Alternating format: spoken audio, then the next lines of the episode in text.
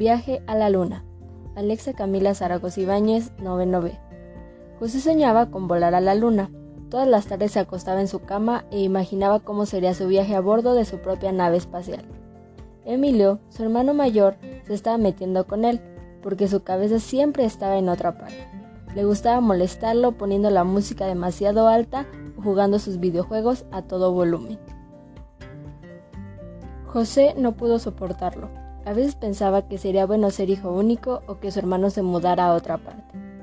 Un día, José se quedó dormido mientras planeaba nuevamente su viaje espacial. De repente, en el jardín de su casa apareció una pequeña aeronave, lo suficientemente grande como para que viajaran dos astronautas. ¿Puedo ir contigo? Emilio le preguntó a su hermano pequeño. Claro, vamos. Los dos hermanos, ahora convirtiéndose en compañeros de viaje, despegaron hacia la luna.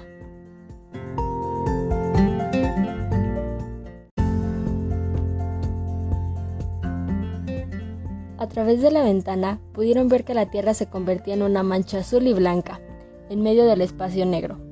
¿Ves la luna y Emilio? preguntó José, quien estaba al mando de la aeronave. Sí, nos estamos acercando cada vez más. Según mis cálculos, llegaremos en 40 minutos. El tiempo pasó muy rápido. Cuando se enteraron, los dos hermanos estaban preparando para aterrizar en la luna. De repente, José grita, Estoy perdiendo el control, Emilio, agárrate fuerte. El alunizaje fue bastante duro. Tras comprobar que ambos estaban bien, José y Emilio se pusieron sus trajes completos de astronauta y bajaron a inspeccionar la superficie y comprobar que la nave no había sufrido ningún daño.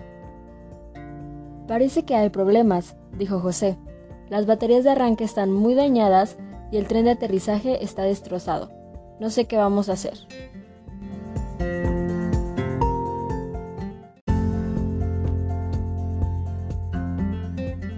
No te preocupes, José. Estamos juntos en esto.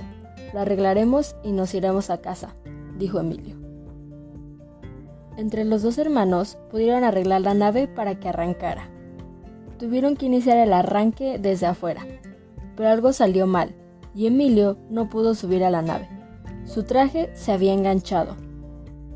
Tranquilo, te voy a ayudar, le gritó José a su hermano. Es peligroso, José, déjalo, dijo Emilio. Estamos juntos en esto, ¿recuerdas? De repente, José escuchó una voz. Oye, enano, te has quedado dormido. Ya volvías a soñar con tu viaje espacial, ¿eh? Emilio, dijo José sorprendido. ¿Estás bien? ¿Qué pasó? José respiró aliviado al ver que todo había sido un sueño. Sabes, Emilio, a veces me vuelves loco, pero quiero que sepas que en el fondo te aprecio. Oye, ¿y qué te pasa? preguntó Emilio. José le contó a su hermano sobre su extraño sueño, y sin darse cuenta, los dos empezaron a hablar de naves espaciales, extraterrestres y muchas otras cosas que les interesaban a los dos, y que ni siquiera sabían que tenían en común. Desde ese día, los dos hermanos pasan mucho más tiempo juntos, inventando historias y diseñando modernas estaciones espaciales.